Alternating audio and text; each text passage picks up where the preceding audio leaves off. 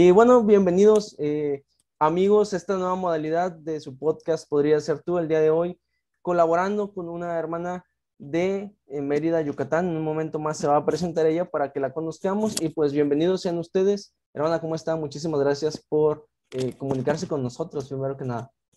Muchas gracias a ti, Jadiel. Muy contenta, muy bien aquí desde Mérida, Yucatán, tratando de compartir con ustedes un poco de lo que hago. Muchísimas gracias. Para la gente que no la conoce, si gusta presentarse, su nombre y, este, y lo que usted ha estado haciendo, cómo se llama también su, su trabajo, ¿verdad? Lo que hemos por ahí estado viendo en redes sociales. Claro, mira, mi nombre es Betty Valdés y soy la fundadora de Reiniciándome, eras una vez un nuevo comienzo. Aquí en, mi playera ves un botón de reinicio y esto es precisamente lo que nosotros este, mostramos, ¿no? Lo que, lo que yo, principalmente, el Señor me puso eso en mi corazón eh, cuatro años atrás, eh, cuando yo eh, estoy en un proceso de, divorcio. Entonces, bueno, en ese tiempo el Señor empieza a trabajar conmigo y todo, y bueno, cuando termina mi proceso, entonces yo digo, bueno, con todo esto que pasó, con todo esto que, que Él me permitió tener, yo tuve muchísimas bendiciones, muchísima gente a mi, a mi alrededor que me tendió la mano, que me ayudó a reconstruirme, a encontrar esta nueva versión de Betty, ¿no? Entonces, bueno, el Señor empezó a poner en mi corazón hacer algo por todas aquellas personas que estaban pasando procesos parecidos, ¿no? Y así es como empezó reiniciándome. Ok, reiniciándome otra vez, lo hablábamos el día de ayer. Por ahí una disculpa si ven que estoy volteando hacia abajo y luego hacia la cámara. Lo que pasa es que estoy viendo la conversación en mi laptop, entonces no, no se vayan a molestar amigos de ahí de, de YouTube de Facebook. Comentábamos ayer, reiniciándome otra vez, eh, nace precisamente de esta, de esta pequeña situación, de esta necesidad, porque hay que también ser muy francos el momento de decir que también es una necesidad a veces compartirlo con la gente para que no se sientan solos, ¿no? Porque platicábamos también que esa es la finalidad del podcast de Podría ser tú, que la gente pueda acercarse, porque a veces nos da un poquito de vergüenza por ahí acercarnos y pensar que nada más a nosotros nos pasa, ¿verdad? O sea, que pero pues tenemos que también entender que, o bueno, es más fácil entenderlo cuando nos lo dice alguien que ya pasó por ahí.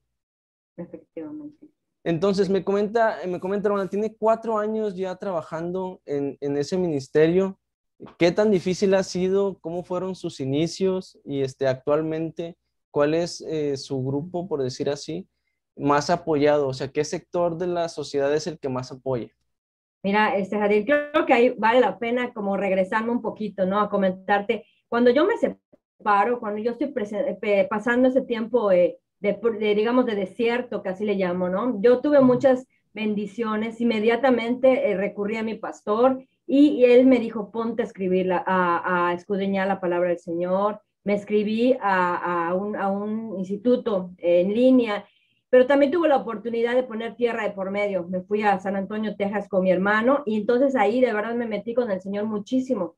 Y en ese tiempo empecé a darme cuenta que algo el Señor quería hacer para eso. Yo estaba la verdad muy mal, muy mal en ese, en ese tiempo, porque me empezó a llamar gente de mi iglesia que yo conocía nada más de vista, ¿no? Y me hablaban, ¿eres la hermana Betty? Y yo sí.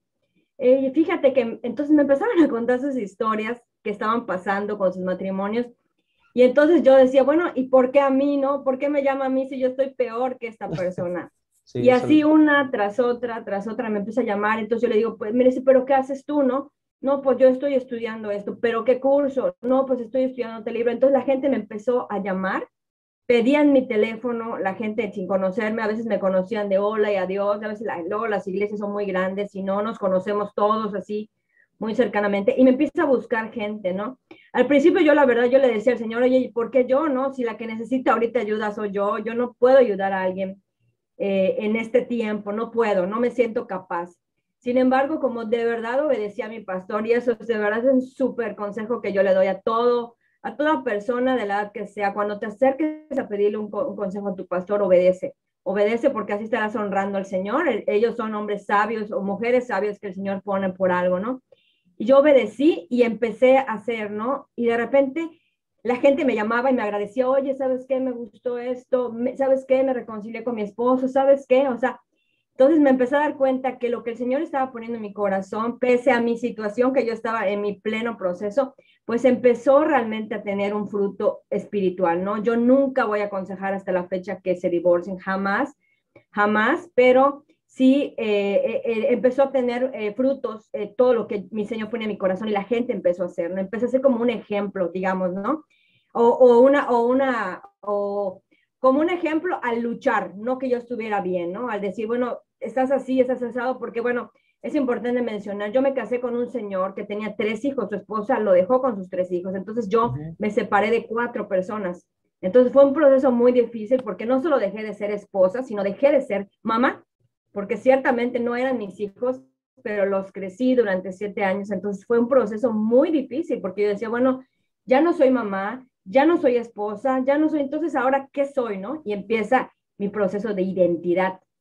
Claro, digo, disculpe que le interrumpa, pero sí, eh, eh, lo que comenta pues es bastante interesante porque tiene razón. Muchas veces, eh, como en su caso, que como usted bien dice, ¿verdad? No deja únicamente de ser esposa. Si bien es cierto que crió tres, tres hijos, aunque no, son, no eran consanguíneos suyos directamente, pero es como coloquialmente decimos, ¿no? Agarramos la vaca con todos los becerritos, entonces pues ahora ya, ya son una familia y si de por sí una separación, un divorcio es bastante complicado en su tiempo porque ya estás acostumbrado a cierta rutina, porque te duele este, pasar por donde, eh, pues las cosas que viviste, ¿no? Con esa persona, que, que eh, no sé, ¿no? un restaurante te trae algunos recuerdos, inclusive tu propia casa te trae ciertos recuerdos y ese tipo de dolores. Y luego para terminar, todavía el enemigo le encanta meterse en ese momentito en tu cabeza y empieza a decirte, ya ves, es que, es que no funcionaste como esposo, como esposa, es que seguro, ¿y dónde está Dios en esto? ¿No? Que pues Dios te iba a ayudar.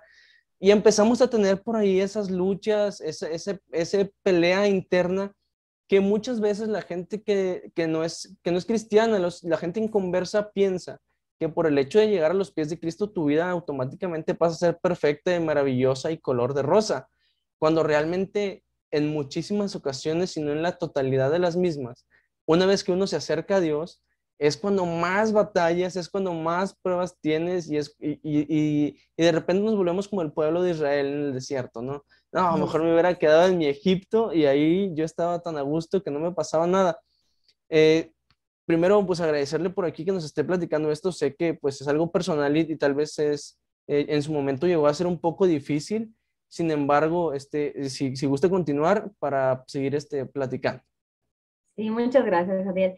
Es importante, este, bueno, me gusta platicarlo porque ciertamente no es para, para nada, para sentirme Superwoman o algo parecido, porque definitivamente fue un tiempo muy difícil y fue un tiempo que yo iba a cumplir, yo tenía 39 años cuando esto llegó a mi vida, entonces fue un shock para mí el darme cuenta cuando la gente, como bien dices, ¿no?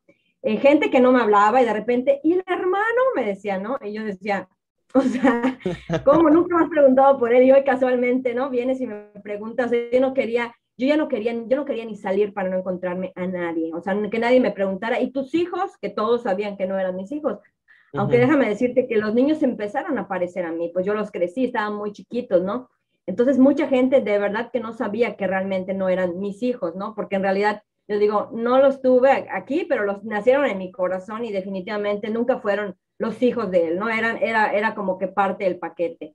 Entonces, este, el darme cuenta a mis casi 40 años que yo no sabía quién era, porque aparentemente me preguntan, ¿quién eres? Pues soy la esposa de, o soy la, yo le manejaba sus negocios y yo era la de, y los proyectos todos eran en familia. Y de repente cuando me veo así literalmente parada en escombros, digo, bueno, ¿y ahora quién soy? ¿No? No tenía idea quién era, de verdad mi autoestima estaba muy dañado, no había solución en este, en esta, en este matrimonio realmente hice todo lo posible y no hubo solución. Entonces, gracias a Dios, el Señor me llevó a otro lugar. Eh, a los pocos meses Él se fue de mi ciudad de Mérida, eh, a, regresó a la ciudad de Ciudad de México. Y entonces yo tuve casi un año de, empezar a llenarme de la verdadera fuente, de la fuente para encontrarme. Yo recuerdo que cuando me iba a separar de él, él me dijo, sí, vete y encuentra Betty. Y yo dije, no, es precisamente lo que no tengo que encontrar, porque esta Betty que estaba antes no era la que el Señor quería, porque realmente si yo hubiera sabido quién era, si yo hubiera eh, en contenido muy, muy consciente mi verdadera identidad en Cristo, yo no hubiera permitido muchas situaciones, incluso no hubiera yo tenido una relación con esta, esta persona, ¿no? Sin embargo, yo como no tenía una identidad, entonces te mimetizas y es lo que pasa cuando no sabemos quiénes somos, ¿no? Tenemos a la novia que le gusta el básquet y a ti te empieza a gustar básquet, tenemos al novio que le gusta el fútbol y a ti también, ¿no? Te empiezan a gustar las películas, así te gustan los libros, entonces cuando terminas esta relación, de repente dices, pues a mí ni me gustaba esto, ni me gustaba, porque una cosa es que tú acompañes a la persona en sus gustos y en sus planes, en sus proyectos, y otra cosa es que olvides los tuyos. Y esto se los quiero dejar así bien, bien claro. Yo borré literalmente a mi familia, a mis hermanos, y no, o sea, mucho tiempo me dolió y no me, pero ahora lo tengo que decir porque muchos lo hacen, muchos lo hacen, o sea, amigos y amigas, o me olvidé, me olvidé de mi familia, me olvidé de mi ministerio, también lo tengo que decir, me olvidé de todo, todo, todo, por, porque yo creía que el Señor quería que yo eh, eh, me dedicara 100% a esta familia y no hubo un balance, ¿no? Entonces, pues obviamente cuando de veras llego yo a este momento, pues no tenía absolutamente, pensé, ¿no? Pero todo el mundo sabía y estaba esperando realmente el momento de que yo llegara como llegué y todos me recibieron, nadie me juzgó, y mi familia, mis hermanos, mis cuñadas, todos me recibieron y cuando yo regreso a Mérida, entonces digo, bueno, algo tengo que hacer con todo esto. Regresé muy bien, regresé de verdad con una visión diferente. Primero me sentía víctima y luego em, empecé a entender cómo el Señor me empezó a mostrar en la relación. No, no, no. Y yo aferrada, aferrada. ¿Cuántas veces los que nos están escuchando dirán cuántas veces, oye, Señor, dame una señal, oye, te la estoy dando, o sea, de verdad, oye, ve esto y la luz y tú estás aferrado, aferrado, aferrado. Entonces, caes totalmente, ¿no? Entonces yo empecé a entender que la voluntad de Dios nunca fue que yo estuviera con esa persona desde el principio. Y aún claro. así... Claro, disculpe nuevamente que le interrumpe, suelo, interactuar mucho durante, durante lo que es el podcast.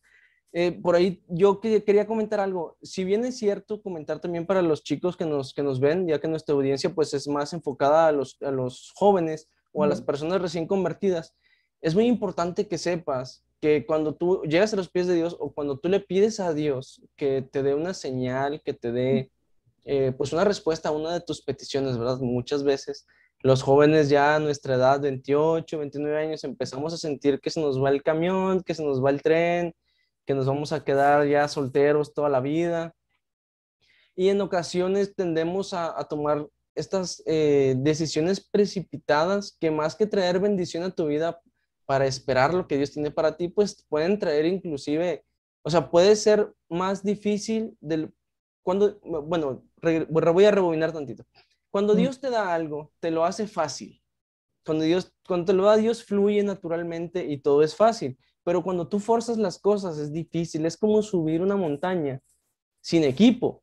Cuando tú llevas todo tu equipo, vas subiendo la montaña y sigues las indicaciones, subes, sí te cuesta un poquillo, pero subes y llegas hacia arriba.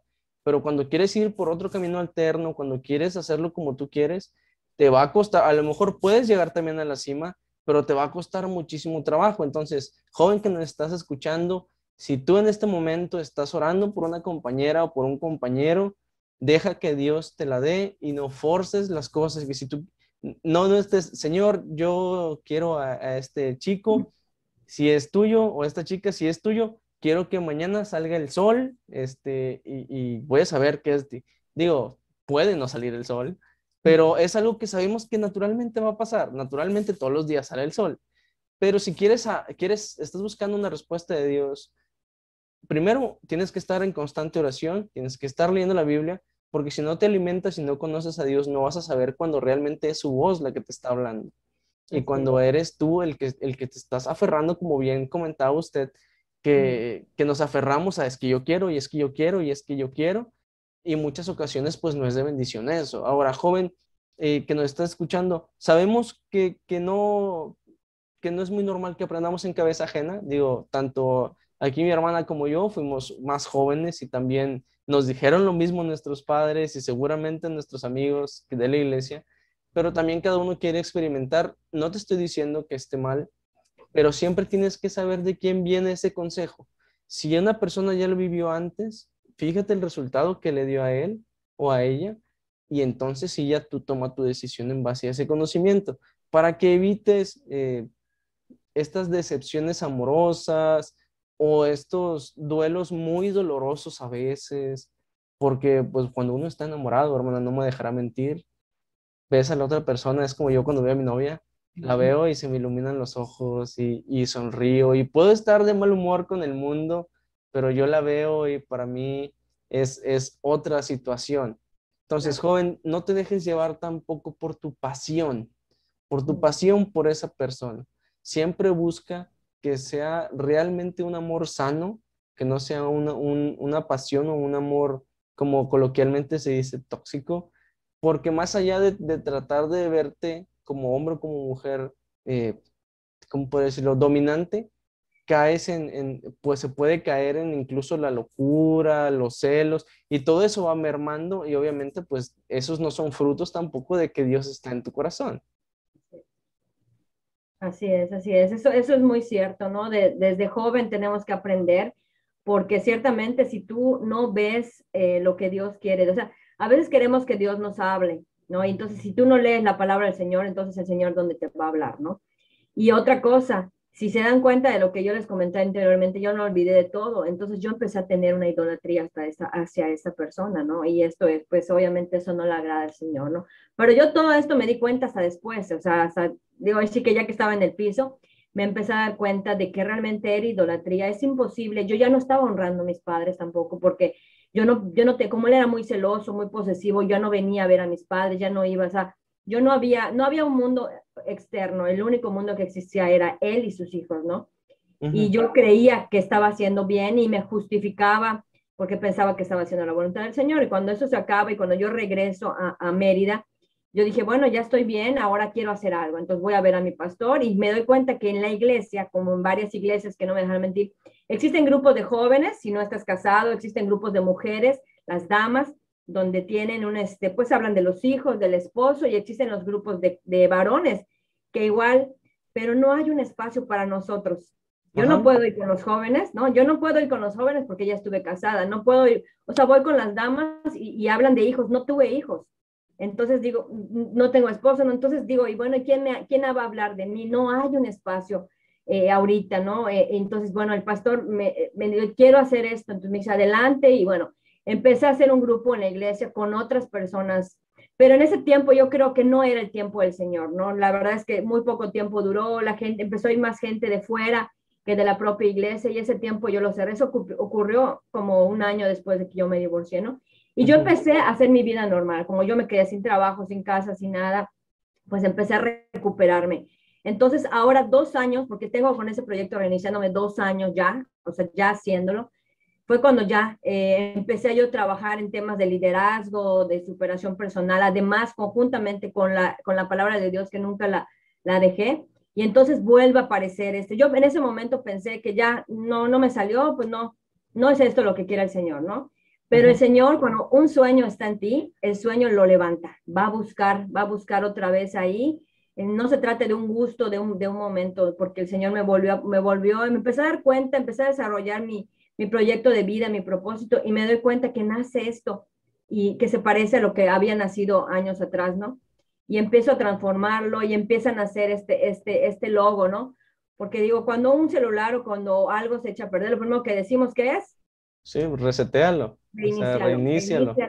resetealo. ¿Por qué? Porque entonces hay muchas cosas y aplicaciones que ya no, que ya no son buenas que pongamos, que ya no nos sirven, ya no lo ocupamos y vamos a instalar únicamente las cosas que sí nos van a ayudar a poder seguir adelante, ¿no? Y es eso precisamente reiniciándome. Tenemos dos años con este proyecto, tenemos más de 7 mil seguidores, gracias a Dios, porque yo les digo, para mí no son seguidores, para mí no, no, a mí no me interesa que la gente le dé like a la página, me interesan, para mí son 7 mil almas que están ahí buscando una respuesta. Es, me hablan muchísima gente, a veces recibo de 30 40 mensajes al día eh, me escribe, oye, ¿sabes qué? Una noche yo ya me quería quitar la vida, ya no me interesaba. Y jóvenes, jóvenes como tú, como tu novia, oye, terminé con mi, con mi novio, tenía yo tantos años y, y, lo descubrí, que me engañó y ya no existe. Y vi un video, vi un mensaje, vi un esto y ya no. Ahora me doy cuenta que puedo, entonces para mí es así, o sea, obviamente cada mensaje que yo leo, que contesto,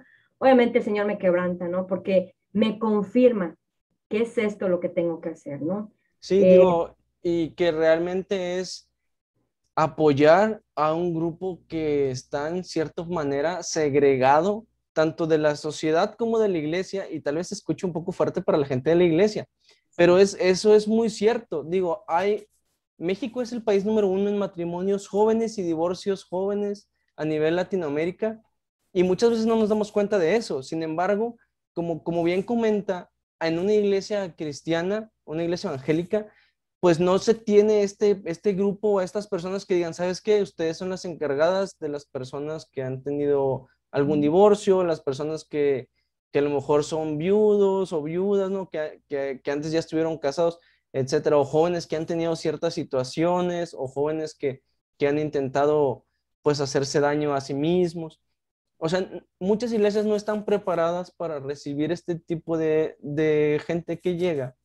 Y cuando uno es cristiano y, y, ha pasado por esto, pues bueno, o sea, medio entiende y, y, y, no se siente, ¿verdad? O sea, no es tanto el recelo de, sí, no me hacen caso.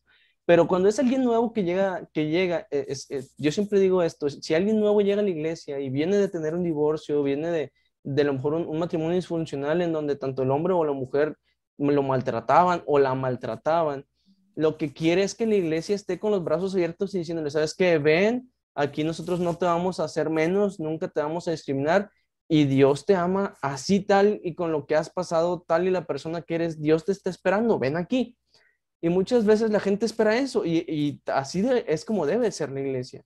Sin embargo, por, por esta falta de preparación, no de ganas, porque yo sé que la iglesia lo que más queremos es apoyar a nuestra comunidad, pero muchas veces no estamos preparados para, para esto y caemos en ese juego de, de hacerlos como a un ladito de los grupos que ya tenemos eh, estandarizados, como bien comentan los varones, las damas, los jóvenes. Este, bueno, yo, yo voy a la iglesia metodista y ahí es este, la liga de jóvenes, los varones y la, la, la femenil, ¿no? Que es, es, lo mismo, solo con otro nombre. Con otros nombres, claro. Pero, pero sí, o sea, no hay, ¿sabes qué? O sea, hay grupo de matrimonios, uh -huh. no, no, hay, este, vamos a hacer un grupo para los, como te comento, para los hermanos que han tenido un divorcio. Porque muchas veces te sirve, incluso es hasta como tipo terapéutico, sacarlo. Eh, digo, los que hemos llegado a pasar algo así, pues vamos a los pies de Dios, corremos, nos hincamos y, lo sacamos, ¿verdad? Y, y entonces ahí nos damos cuenta que la verdadera felicidad proviene de lo alto y proviene de Dios y que Dios es quien llena tu corazón. Pero eso es porque nosotros ya conocemos. Si la gente que no conoce, ¿cómo se va a dar cuenta que Dios llena su corazón? Si nosotros somos el reflejo de Dios y lo que ellos están viendo es a, a, a ciertas personas de la iglesia, ojo, hay que aclararlo, no estoy diciendo que en la iglesia siempre se hace, pero a no. veces caemos en hacerlos de lado y ese es el motivo por el cual muchas veces no vuelven a la iglesia y, y hasta cierto punto se decepcionan un poco de la iglesia porque no tenemos ese tacto con la gente, porque pues no hemos pasado por eso. Sin embargo, cuando llegamos a pasar por eso, entonces ya nos podemos poner, eh, tenemos esa empatía para decir, ah, mira, la persona que vino la vez pasada, así se sentía. Sin embargo, no hay que esperar a llegar a ese punto, al contrario, hay que pedirle, o sea, es que Dios está viniendo una persona que tiene esto, dame palabra para hablar con ella eh, y, y, nosotros poder hablar, pero volvemos a lo mismo, no nos podemos preparar, no podemos escuchar la voz de Dios si no estamos en constante oración y en constante lectura. Digo, vaya, es, es muy redundante, pero es 100% real. Si tú no conoces la voz de Dios, no vas a saber cuándo te está hablando. Eh, disculpe que le esté interrumpiendo. Una pregunta. No, no, no, no. súper bien. Tengo por ahí dos años ya con reiniciándome. Eh, la verdad es que yo admiro mucho esa labor. Es un grupo, de, es un grupo, un, una, un demográfico muy específico el que está trabajando. Sé que el trabajo es muy arduo, sé que supongo que, que ve cada mensaje, unos más impactantes que otros, unos inclusive que parecerían sacados de una película. Este, pero sí que, quisiera preguntar, ¿tendría algún testimonio que haya pasado usted en carne propia de, de algo en donde usted ha dicho, sabes que yo vi la mano de Dios tremendamente en mi vida? Digo, aparte de lo que ya nos platicaste ahorita, que, que obviamente Dios es quien te ha estado guiando, Este, no sé si decirte de tú o de usted, así que disculpe. De tú, de tú, de tú. La verdad no, me, no me gusta que me, todos me dicen Betty, todos me dicen Betty. Ok, perfecto, Betty, sin problema. Este, pero alguno, algún testimonio que tú digas, sabes que obviamente ya, pues en la etapa de, de, tu divorcio, pues fue bastante fuerte. Sin embargo, a lo mejor cuando eras adolescente joven, tuviste también por ahí en alguna ocasión en que Dios te habla y dices, ah, sabes que aquí yo vi la mano de Dios. Digo, preguntar también si toda tu vida has estado en la iglesia o si llegaste a cierta edad a la iglesia. Sí, mira, eso es súper interesante. Toda mi familia y toda mi vida fui católica. Okay. Eh, incluso alguna vez este, tuve en cosa, siempre tuve este anhelo de buscar del Señor, de, tuve de verdad así una, una necesidad o un, un amor a buscar del Señor, ¿no? Yo recuerdo perfectamente bien, tenía yo seis, siete años cuando hice mi primera comunión y yo me recuerdo muchísimo que todos los niños estaban, porque hice una primera comunión con muchos niños, vivía yo en Querétaro. Y cuando me dieron la, la, la, comunión, yo realmente, yo tuve un encuentro con el Señor y es la primera vez que yo sentí, obviamente estaba yo en un lugar que no era lo donde estoy ahora, pero yo eh, creo que fue tanto mi, digo, me acuerdo ahora, ¿no? Que yo me, me, me enqué y me puse a orar y yo escuchaba cómo los niños estaban hablando y ni cuenta, ¿no? Para mí fue un momento muy especial. Fue la primera vez que te puedo decir que yo sentí que realmente el Señor me, me escuchaba, que tenía un plan especial para mí. Y bueno, yo no sabía lo que iba a pasar muchos años después. Recuerdo muchísimo un caso, en, digo, tuve muchísimos, te pudiera yo hablar de muchísimas cosas, ¿no? Pero ahora que estamos en un ambiente de jóvenes, mucho más jóvenes que yo, y algo que se está escuchando mucho ahorita es, eh, tuve un, un intento, o algo así, de una situación de violación y siempre me gusta compartirlo con los jóvenes. Tengo, la verdad es que la mayoría de mis amigos, de la gente con la que me muevo, incluso la gente que está conmigo en Reiniciándome, la mayoría son jóvenes, casi no tengo gente de mi edad. Eh, es poca, es poca, me, me, creo que porque soy más, este, pues no sé, ¿no? Mi carácter quizá haga, ¿no? Que, que la gente con la que convivo es más joven siempre. Okay. Entonces, este, pues yo recuerdo muy bien que tenía un amigo, y esto me encanta platicarlo sobre todo a los jóvenes, porque te estoy hablando de 20 años atrás, eh, ¿no? Que no se tenía esta información. Realmente a mí en mi casa nunca me hablaron de sexo, nunca, o sea, nunca, nunca, no. No era un tema incluso tabú, porque mi papá y mamá decían, no, no, no, no, o sea, recorre esa película, no hablen de eso, no, no, y digo, no es una crítica, sino que hay muchos papás que hasta ahorita lo hacen, ¿no? Y esto lo que trae es un desconocimiento y una ignorancia ante el peligro. Yo tenía un amigo muy cercano de la familia y, este, bueno, yo, él no tenía carro y siempre salíamos en mi carro, yo sí tenía un, auto, un bolchito, y siempre salíamos, ¿no? Hubo una ocasión donde fuimos al cumpleaños de una, de una amiga en su casa, ni siquiera, quiero que lo escuchen, no fue en un antro, no fue con gente desconocida, no fue con, eh, en otro ambiente que digas, bueno, yo qué tenía que hacer ahí. O sea, quizá la gente que lo supo, porque hasta muchísimos años después lo dije, podría pensar, Betty, ¿qué hacía allá, no? Betty no fumaba, no tomaba, digo, no hacía, no estaba en un ambiente peligroso, yo estaba en un ambiente seguro. Sin embargo, esta persona eh, tenía otras intenciones y yo estaba en ese cumpleaños, mi amiga estaba tomada, se fue, me quedé con pura gente, pues de la, este amigo no quería irse y yo lo recuerdo, que él me dijo, ¿quieres una cerveza? Y yo le dije, no. Oye, toma una cerveza, hay mucho calor. Me insistió tanto que le dije, ay, ok. Yo no, o sea, obviamente yo no conocía para nada eh, eh, lo, ahora lo que ahora estoy viviendo, ¿no? Solo recuerdo que se fue a la cocina y regresó y me asentó la cerveza.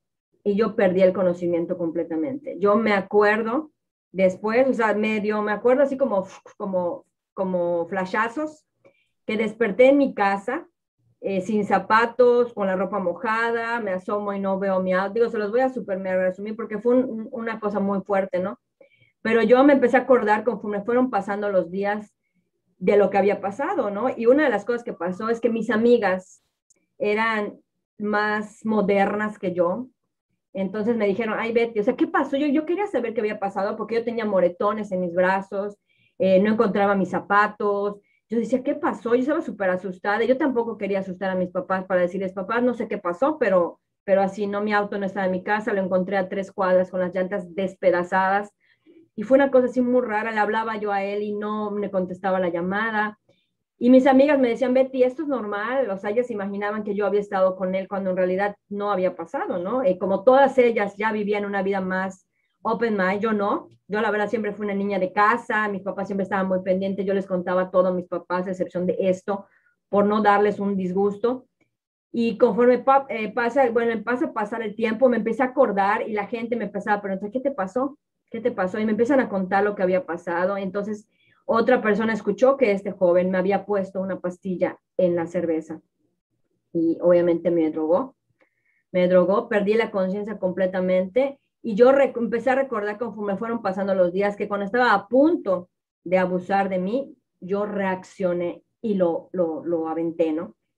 Y me vine caminando a mi casa, que estaba como a seis cuadras de su casa, en una tormenta, y llegué a mi casa.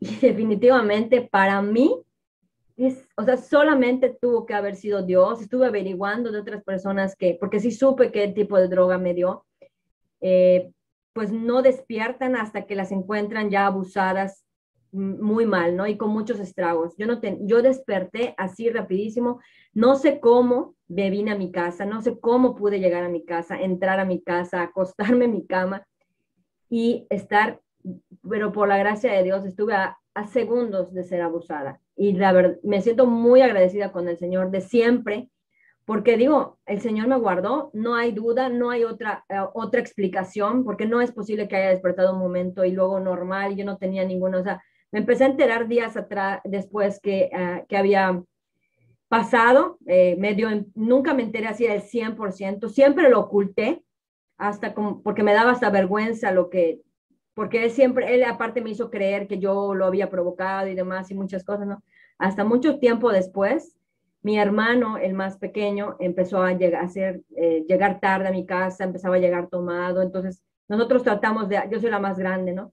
De hablar con él y mis papás, pues, haciéndole entrar en razón, él dijo, ay, papá, estoy con mis amigos, ¿qué me va a pasar con mis amigos? Y ese momento fue una catarsis para mí, para, me puse a llorar y le confesé a mi familia lo que me había pasado años atrás. Obviamente fue un momento, porque ya había pasado como dos o tres años, este, y pude sacar en ese momento con las personas adecuadas lo que yo había pasado y fue un momento tremendo, ¿no? Y, yo, yo exhorto a los papás que le hablen a sus hijos del peligro que hay en la calle, que los, los muchachos no confíen en, que en los amigos, porque no siempre, incluso se pueden llamar cristianos o de la iglesia, no sabemos qué hay en la mente, no sabemos qué hay en el corazón y nos pueden, o sea, gracias a Dios no pasó a más. Gracias a Dios no pasó lo que él quería que pasara porque el Señor me guardó, me despertó y me llevó a mi casa porque no hay otra explicación. Eso es lo que yo te puedo compartir de este momento. Sí, digo, primero que nada, gracias. Sé que como, como te he estado diciendo, pues en su tiempo fue algo que tal vez te impactó bastante y ahorita escuchándolo, ya por ahí lo habíamos comentado fuera de cámaras, pero ahorita escuchándolo es realmente muy sorprendente. Primero, digo, yo no tengo hermanas, pero tengo una prima y mi prima es la única dama de la casa, o sea, no somos tampoco muchos nietos, no, ni muchos primos, somos cinco en total. Yo soy el más grande y mi prima es la en medio. Entonces, mi prima ya es mayor de edad, recién cumplió 18 el año pasado. Y, y uno empieza a ver ya las cosas muy diferentes, ¿no? O sea, porque dices, ajá, pues yo no quiero que le hagan eso a mi prima, ¿no? O sea, es que es como te digo, tal vez yo no lo pueda dimensionar. Digo, a mí me pasó un poquito diferente eh, el tema de, de, las drogas, pero igual ahorita, ahorita te lo platico nada más para cerrar el comentario de acerca de lo que nos estás contando. Muchas veces la familia no, no quiere o se asusta un poco en el tema acerca cuando hay que hablar de sexo y hay que saber y entender que es necesaria esta conversación de sexo con los adolescentes eh, jóvenes. Estamos hablando de entre, ¿qué será? Unos 13, 16 años. Empezar a darles esta plática y no más, no por despertar en ellos esa curiosidad, no por, eh, por hacer este, este, esta como costumbre que tiene la cierta parte de la sociedad de que, ah, tienes 15 años, ven y siéntate, sino porque muchas veces pensamos que eso nos vuelve eh, hombres. Por decir, si eres, si eres varón, muchas veces piensas que el hecho de, de tener sexo con una chica, de tomarte una cerveza, te hace un hombre, cuando realmente no es así. Y, y ¿por qué te digo que no, que, que hay, hay, que ser muy sabios también como padres para hablar con nuestros hijos acerca de esto? Porque si tú dices un comentario eh, equivocado, se puede encaminar también esta, esa conversación hacia otro lado, ¿no? O sea, no es lo mismo que tú digas, ¿sabes qué? Este, eh, no sé, vas a empezar a ver estos cambios en tu cuerpo, es necesario que hagas esto. Recuerda que la Biblia dice esto, esto y esto. A un comentario en donde dice, ¿sabes qué? Cuando yo tenía toda, no, hombre, sí la pasaba muy bien y, con ganas. Y ¿Por qué? Porque motivas al adolescente también a querer imitar tus pasos, porque siente que tiene esa libertad y ese tope de que tú ya lo hiciste y no lo vas a regañar por hacerlo, ¿sí me explico? Sin embargo, si mm. nosotros como, como cristianos tenemos que tener esta conversación con nuestros hijos y decirles, ¿sabes qué? Sí es verdad, vas a empezar a tener eh, este, este tipo de, a lo mejor a veces de sentimientos o de sentir en tu cuerpo, vas a ver estos pequeños cambios. Este, sin embargo, recuerda que la Biblia dice esto, esto, esto y esto acerca de la sexualidad. Tampoco hay que satanizar el sexo porque no, no es malo si estás casado, obviamente, porque Dios, Dios por algo lo, lo hizo. Sin embargo, primero instituyó el matrimonio, instituyó la familia con Adán y Eva, y después de que instituyó el matrimonio les dijo, ahora sí, multiplíquense y llenen la tierra. Y, muchas veces los jóvenes que quieren hacerlo al revés, no, primero quieren llenar la tierra y luego ya se quieren casar. Entonces, para eso hay que tener mucho tacto, hay que saber explicarle a los adolescentes eh, este tipo de temas. Sin embargo, es, es total, estoy totalmente de acuerdo con lo que dices. Padres tienen que tener esta conversación con sus hijos antes de que sea tarde. Hijos, sean muy sensatos al momento de escuchar a sus padres y tomen las cosas por el lado que sus padres se los quieren dar. No lo tomen por el lado que les conviene, tómenlo como es, porque por algo sus padres se lo están diciendo, tal vez ya pasaron por algo así y pues a final de cuentas la experiencia que tienen sus padres por su edad, nadie se las va a quitar y nadie, le, nadie le va a ganar a eso.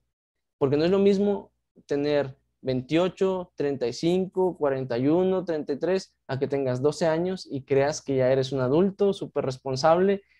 Porque ahora, por decir, ahora yo a mi edad, ya es como que yo me quiero casar con mi novia y a veces hacemos así planes y es como que, ok, vamos a gastar tanto en la boda y luego tanto más y luego tanto más y luego ya la cuenta ves que es un numerote y dices, santo es el Señor.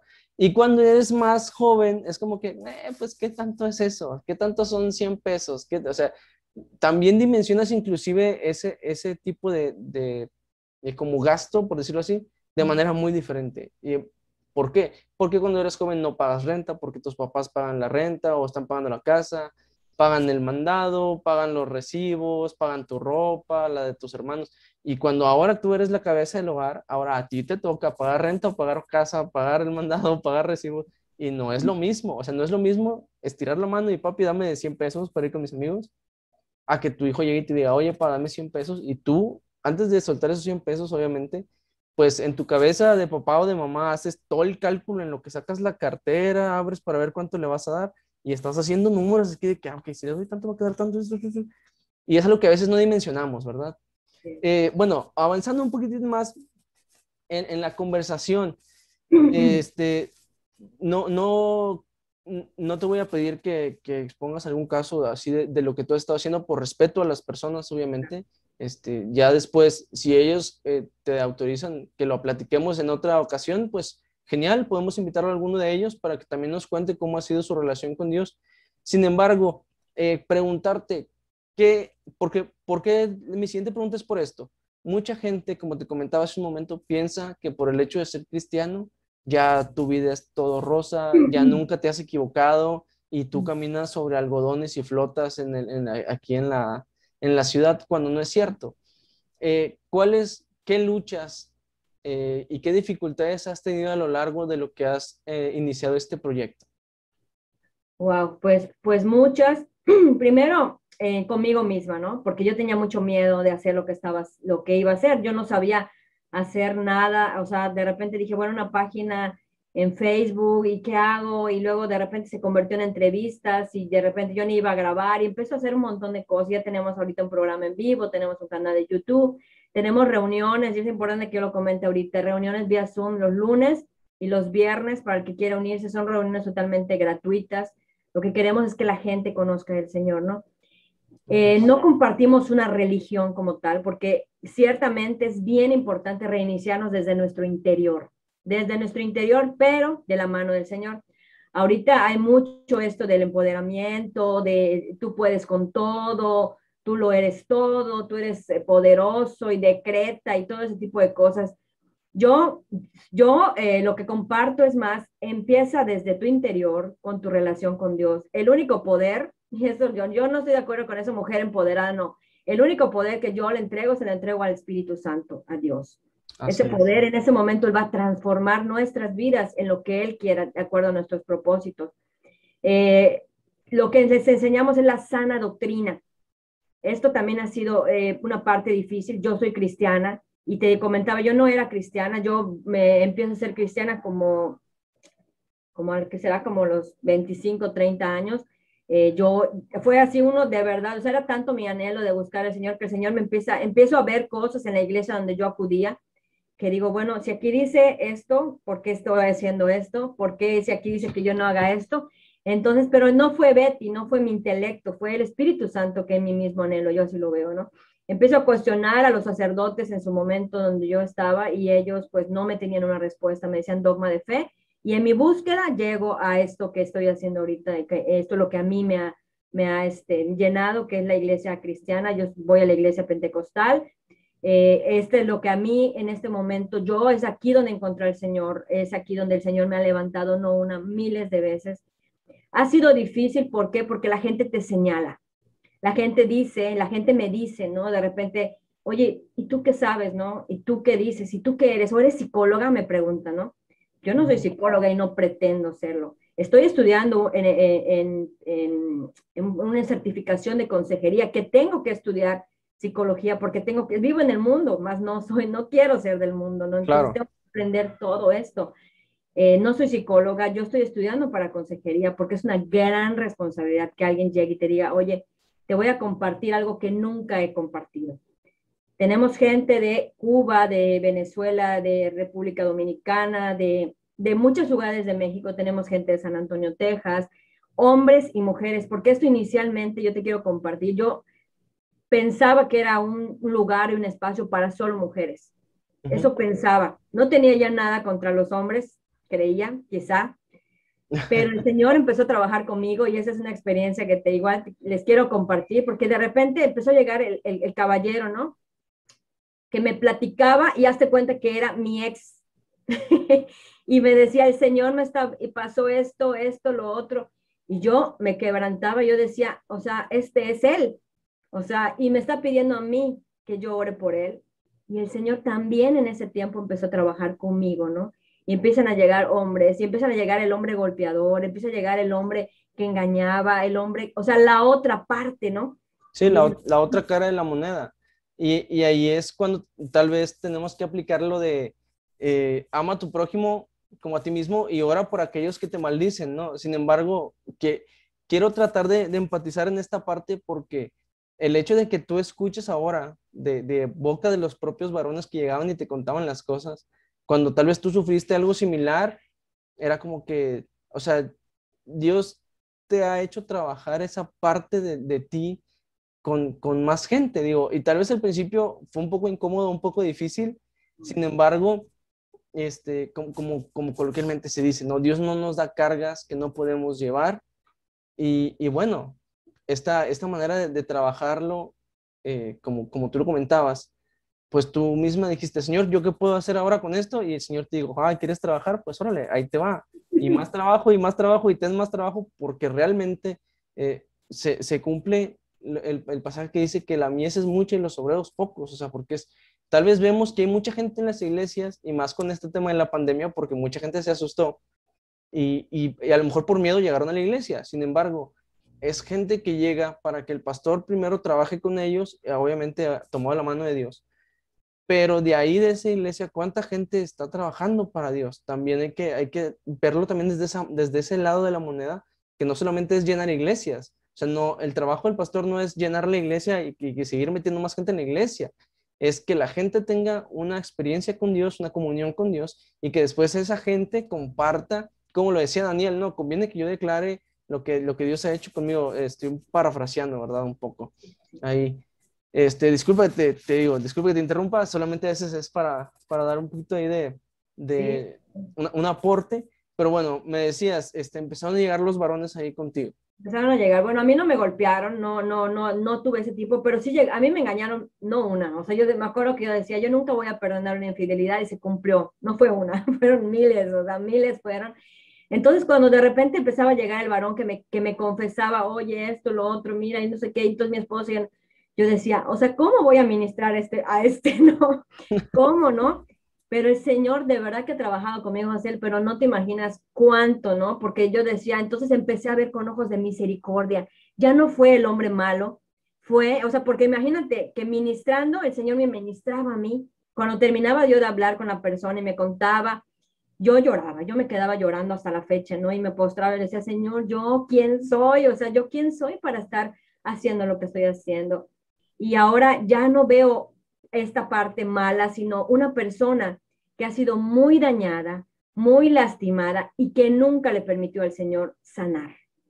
Porque no hay, no hay gente mala. Yo en este proceso te puedo decir que no hay personas malas, hay gente que no, nunca sanó, porque siempre que escuchas esas personas que, que fueron así, eh, hombre o mujer, es porque el papá, la mamá, el hermano, el no sé qué, un tío, y nunca le dieron su valor, nunca supo quién era, definitivamente no conocía del Señor, porque puedes tener tu letrero aquí de cualquier religión eh, y hablar de Dios, pero tu vida, tu corazón está muy lejos de lo que realmente es la realidad, tu identidad en Cristo. Entonces, cuando descubres esto y empiezas a ver que no eres víctima, sino que tú también tenías mucho que hacer, tú también y la otra persona es un ser que está buscando desesperadamente al Señor y no quiso, no quiso que el Señor sanara, ¿no? Entonces ahora me toca interceder por esta persona y entonces vamos a interceder por tu esposa, vamos a interceder por tu, por tu esposo y hay muchos, muchos que siguen, ¿no? Tenemos un caso de una persona, digo, yo sé que este es, no va a comenzar, a mí no me gusta platicar de los, de los casos de, los, de las personas, no soy muy respetuosa porque me entregan su corazón, pero hay un, chico que quiero mucho, la verdad es que los quiero demasiado, de Acapulco, de, de Nayarit, de, que este chico llegó quebrantado, de verdad, como muchos casos que te puedo comentar, y, y, siguen ocurriendo situaciones, ya está incluso divorciado y él está luchando para recuperar su matrimonio. Y nosotros en el grupo, porque es un grupo donde, donde oye, no caigas y oramos por ti, ya estamos, o sea, es un grupo, una familia, llamamos familia de reiniciándome y vamos a orar porque mira, tengo una audiencia hoy que vamos con la pensión de mis hijos y esto y lo otro. Y bueno, ha sido un tiempo precioso. Eh, se ha unido más gente. Tengo gente que graba videos, gente que edita, gente que al principio yo empecé a contratar y de repente me dijeron, ¿sabes qué, Betty? Olvídalo, o sea, yo no te puedo cobrar. Esto yo lo quiero hacer porque quiero sumar a lo que estás haciendo. Gente que me, que me ayuda con las reuniones porque yo no puedo hacer todo. O sea, no tengo ni siquiera eh, la expertise para hacer todo.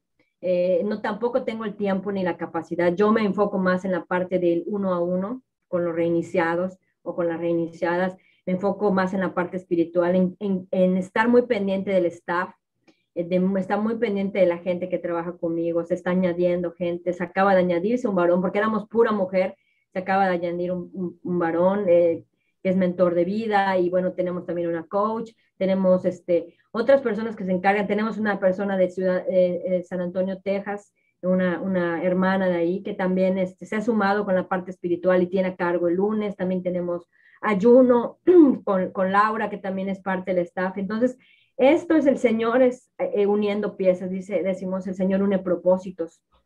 Todos venimos de reinicios, todos podemos entender qué es estar así, qué es, qué es, no, ya, ah, es que ya me equivoqué, ya me fue mal, eh, tuve una relación de muchos años, me fue súper mal, ya no creo en el amor, no, yo creo en el amor, yo creo en el matrimonio, simplemente tomé una mala decisión y el Señor está sanando mi corazón cada día. Estoy, yo me siento en esa parte sub, sana en el Señor. En este momento no tengo una pareja, no porque no, te, no quiera, sino porque el Señor está trabajando conmigo. Digo, ¿en qué momento, no? ¿En qué momento voy a hacerlo, pero va a llegar el, momento cuando ya esté más distribuido el, el, el, trabajo de reiniciándome, donde el Señor traiga un varón conforme a su corazón, que lo ame a él primero, que es el primer eh, recomendación. Tiene que amar al Señor. Si un hombre o una mujer ama al Señor, te va a amar a ti, te va a respetar a ti, va a buscar impulsarte en tu ministerio, va, va a amarte como, como, como esa eh, hija de Dios, y entonces va a ser muy difícil, no digo que no pase porque pasa, que, que puedan ocurrir ese tipo de situaciones como un divorcio o una separación.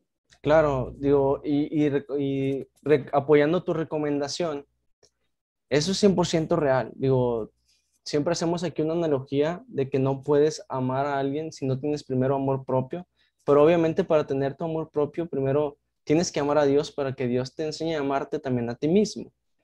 Entonces, es, es muy increíble, la verdad, es, es muy gratificante y muy, de mucha bendición escuchar lo que Dios ha ido trabajando en tu ministerio, cómo Dios te ha ido bendiciendo, y es algo digno de admirar, te repito, porque es un demográfico que no mucha gente trabaja, es un demográfico por lo general olvidado por, por muchas instituciones incluso, y que a veces se malencamina también el, el, llegar a este tipo de personas, ¿no?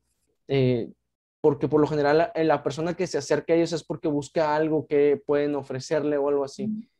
Y, y, eso tampoco es, está, está padre, o sea, tampoco está bien. Digo, yo la verdad admiro mucho lo que estás haciendo y, y como te decía, desde que por ahí nos contactamos, pues vas a estar en nuestras oraciones, la verdad es, es muy gratificante. Y, y por qué no, a lo mejor en un futuro Dios permite por ahí, ya sea que vayamos a visitarte para allá o que tú tengas la oportunidad de venir a Monterrey y nos tomamos un café y, platicamos en persona y, y para ver en, qué igual podemos apoyarte, ya eh, lo, que, lo que llegues a ocupar de acá del norte, como te dije ayer, con toda confianza. Este, igual si en alguna ocasión eh, quieres que participemos en alguna de las reuniones en Zoom, nos nosotros estamos puestos para, para, apoyar, para apoyar la obra porque sabemos que no lo estamos haciendo para caerte bien a ti, sino lo estamos haciendo para la obra del Señor. Este, se nos está quedando el tiempo, nos quedan como seis minutos, entonces vamos a pasar. Este, sé que hay mucho que platicar todavía, sin embargo, lo vamos a dejar para un próximo capítulo. Eh, amigos que nos están escuchando, hermano, el día de hoy, como es en Zoom, pues tenemos que tener un poquito más medido el tiempo que cuando grabamos en nuestro set, este, con, con los programas que, que, tenemos nosotros, es más extenso. Pero bueno, antes de, de terminar, este, quiero hacerte dos preguntitas. Por ahí no sé si ya viste alguno de nuestros capítulos. Y sabes que tenemos dos secciones al final. Y la primera sección es a quién y por qué. Te la explico un poquitito rápido. Eh, a quién y por qué es un hipotético caso de que llegamos al cielo, ¿verdad? Que primeramente Dios allá vamos a estar y está el Señor en la puerta y te dice, ok, perfecto, mira, no, sí, sí reservaste, aquí está tu habitación, ya tengo aquí tu morada con unas coronitas aquí que te ganaste eh, porque hiciste muy buen trabajo. Sin embargo, antes de que entres al cielo, tienes la oportunidad de conocer a una persona, eh, puede ser un personaje bíblico, un personaje histórico, algún líder mundial que tal vez tú quisiste conocer, no sé, algún familiar tuyo que no pudiste conocer, pero queremos saber a quién y por qué. Wow, yo siempre he admirado, la verdad que qué, pregunta, ¿no? o sea, siempre he admirado a muchas personas, ¿no? Pero en ese momento el primero que se me viene a la mente es este Pablo. Pablo, Pablo es un hombre que de verdad me, a mí me lo admiro muchísimo porque era un hombre sabio, era un hombre que estaba pues lejos de lo que era realmente su ministerio, ¿no? Y el Señor le habla de una manera que era difícil el poder este dudar que fuera el Señor, ¿no? O sea, lo deja ciego, lo tira de un caballo, la gente, bueno, todo lo que todos conocemos, ¿no? Y en lo que Él se convierte, a mí me, me, me encanta el poder decir, bueno, él, se dedicó completamente al Señor. Me encantaría de verdad conocerlo y sentarme con Él a tomar un café y de verdad decirle, oye, ¿cómo hiciste? En este momento me, me, preguntan a mí, oye, ¿por qué no te has vuelto a casar? Y no sé qué, vas a ser como Pablo, me dice, ¿no? Pues yo no sé, realmente no es un tema. Yo hasta, hasta hace dos semanas que tuvimos una plática con unas personas, ¿no? no era un tema que yo tocara con el Señor, ¿no? ¿Por qué? Porque yo, te comento igual, yo dejé de, de, mi trabajo secular, yo te, era gerente administrativo de un, de un lugar y yo no tenía tiempo para esto, yo di, di pasos de fe y estoy dedicada al 100% a esto, ¿no? Estamos haciendo talleres y cosas administrándome para poder también esta parte económica y el próximo mes voy a sacar mi primer libro, es importante mencionarlo. Y Pablo para mí ha sido un, un referente muy importante porque él de verdad dedicó el resto de su vida, hay un Pablo antes, un Pablo después, a servir y a, a hablar de su ministerio y su testimonio era definitivamente lo que hacía, lo que la gente decía, oye, tú no eras ese que perseguía, oye, tú no eras ese que, que hacía esto, que estaba lo otro. Y él decía, sí, pero el Señor me llamó y así yo, yo quis quiero, ¿no? Que realmente el Señor me llamó. Tú eras, no eras esa persona que hacías esto, que estabas aquí, que estabas allá y que no conocías del Señor. Sí, yo era. Pero ahora, gracias a su infinita misericordia, el Señor me sacudió con un divorcio muy fuerte, muy intenso, y estoy aquí para poder hablarte y decirle que sí se puede, se puede reiniciar, pero de la mano del Señor. Claro, digo que realmente eh, Pablo es el más vivo ejemplo de una transformación en Cristo. Entonces, ¿qué tanto no podríamos aprender de un momento platicando con él, verdad? Eh, bueno, eh, ¿cómo se va a llamar tu libro? Antes de pasar a la siguiente pregunta, se llama Érase una vez un nuevo comienzo. Eras una vez un nuevo comienzo. Bueno, pues probablemente cuando veamos este capítulo, si no es que ya salió, estará por salir. Este, les dejamos la descripción, abajo del video la descripción para que pues vayan a comprarlo. No sé si lo vayan a vender por Amazon o por Mercado Libre. Estamos vendiendo por Google Books. Este, ahorita ya está listo, ya está listo todo, ya nada más estamos terminando unas cosas de una página web y todo esto, y está a punto, te les voy a avisar cuando, en cuanto ya esté. Va a ser un libro virtual completamente por ahora, obviamente este, es un ebook, pero es un libro que te va a hablar, es una autobiografía. No soy el mejor ejemplo de nada, pero sí mejor ejemplo, quizá un ejemplo más de caídas, levantadas y todo, y el Señor hasta este, hasta este momento me, ha traído. Ok, perfecto. Entonces vamos a estar bien pendientes, eh, audiencia, para que también estén pendientes ahí de, del libro. Y por último, eh, esta última sección es, es, de mis favoritas porque aprendo mucho en ella y, este, y siento que, que Dios me ha bendecido bastante a través de las, de las aportaciones. Se llama El invitado te recomienda. Eh, son dos recomendaciones. Puede ser un libro, puede ser una película, una canción, un texto, lo que tú quieras. Dos recomendaciones de libros o, todo lo que ya te mencioné que hayan tocado tu vida este, para nuestra audiencia. Ok, el primer, hay un libro que me encanta que se llama eh, Las mentes de la campo de batalla de la mente de Joyce Meyer. Es un libro que de verdad que a mí me, me ha, no solamente me ha, me ha, transformado por dentro muchísimo, sino que ese libro he, he podido yo compartir con los, con, estamos estudiando ese libro incluso los lunes en Reiniciándome en el grupo. Es un libro que habla de que aquí empieza todo, luego en el corazón y luego lo ejecutamos. Está muy bonito. Este sería el, libro. Y ¿qué otra cosa? Bueno, pues que estudie la palabra del Señor, estudia la palabra del Señor antes que cualquier otro libro. A mí me encanta leer, pero la palabra del Señor a veces dicen, es que solamente te habla de Dios y no te habla de la vida. El libro es un manual de vida. La palabra del Señor es un manual de vida. Te puedes encontrar, si yo hubiera leído con esta misma intensidad este libro, quizá yo no hubiera cometido los errores que cometí en el pasado, porque es, todo está ahí, de juventud, de padres, de cómo ser con tus, con tus líderes de gobierno, cómo ser con tus pastores, con tus hermanos, con un, con un esposo, con hijos, o sea, todo está ahí. Entonces, esas serían las dos recomendaciones que yo les daría. Ok, muchísimas gracias. Y eso es totalmente cierto. Si tú quieres aprender a llevar una vida tranquila, una vida buena, lee la Biblia, porque la Biblia te habla desde que eres niño, joven, adolescente, adulto, cuando te casas, cuando eres anciano, todo, para todo lo que tú puedas pensar, la Biblia tiene palabra para ti. Y bueno, pues eh, nos estamos despidiendo. Muchísimas gracias por participar con nosotros. Realmente es, es un gozo que, que, nuestro proyecto como podcast ah, esté llegando hasta Mérida, Mérida, Yucatán. Y también esperemos que, te haya agradado el formato. Sabemos que pues por las distancias no podemos estar presenciales. Sin embargo, pues ya Dios permitirá una oportunidad luego. Y pues bueno, eh, danos tus redes sociales para que la gente siga tu ministerio y este, para que puedan buscarte. Muchas gracias, Javier. La verdad, muy contenta de estar participando con ustedes. Qué bueno, qué bueno que el Señor pone estas cosas en nuestro camino, de ser, bueno, una plataforma más para hablar de Él, ¿no? De que la gente conozca.